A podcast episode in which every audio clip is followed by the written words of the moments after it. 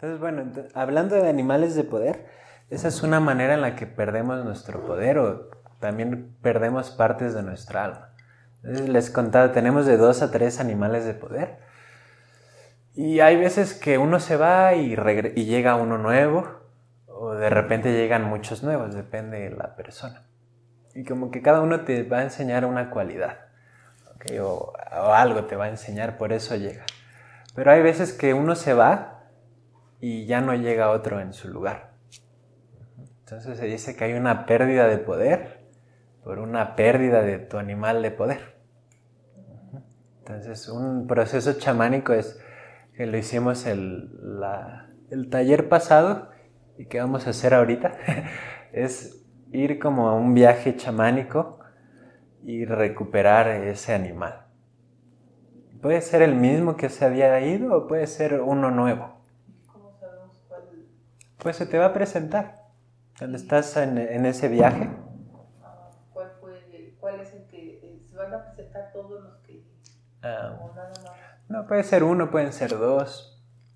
Por lo regular se te van presentando de uno en uno. ¿Ok? Entonces, ese es un proceso chamánico que se llama recuperación del animal de poder. Donde como el practicante de chamanismo o el chamán, como que toma ese animal y lo sopla en tu campo energético. Y entonces ya se integra en tu campo energético. Puede ser así o puede ser tú misma. O sea, lo llamas y vas creando esa relación. Y así es como lo hacemos cuando son cursos, más como cada quien va y lo hace. Y este.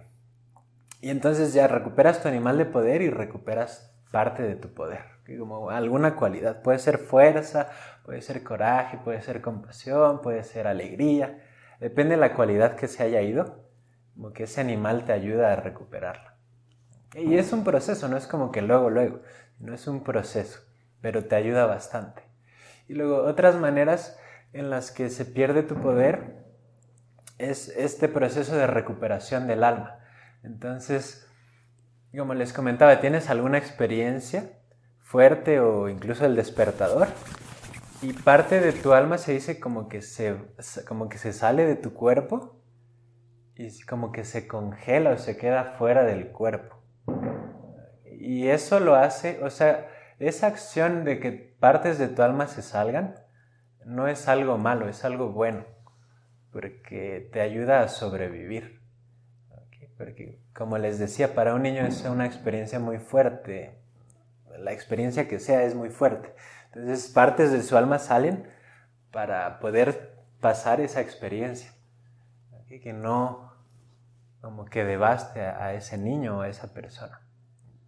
Y, por ejemplo, en las tradiciones antiguas, como que daban espacio a que regresara esa parte del alma. Como que iban con el sabio, con el chamán, y hacía procesos para traer el alma de esa persona después de un trauma. Pero pues en el mundo moderno ya se ha perdido eso, como que sufrimos algo, una experiencia y luego, luego ya el mismo, la misma vida, bueno, no la vida, sino la gente y nuestros familiares nos dicen, ya échale ganas, le tienes que seguirle, que no sé qué. ya no nos, dan, no nos damos ese espacio para procesar la situación y dejar que esa parte de nuestra alma regrese naturalmente. Entonces, sí, parte del estrés actual y sí, estrés actual hace que ya no tengamos espacio para que regrese. Entonces, lo que se hace es que puedes ir con alguien que practique chamanismo y te puede ayudar a ir recuperando esas partes. Pero en última instancia, cada quien tiene que hacerse responsable de sus procesos. O sea, si puedes, por ejemplo, vienes a este curso, tomas herramientas, tal vez algo energéticamente se acomoda, pero tienes que seguir haciendo tu propio trabajo interno. hacerte responsable de lo que sea que te esté sucediendo.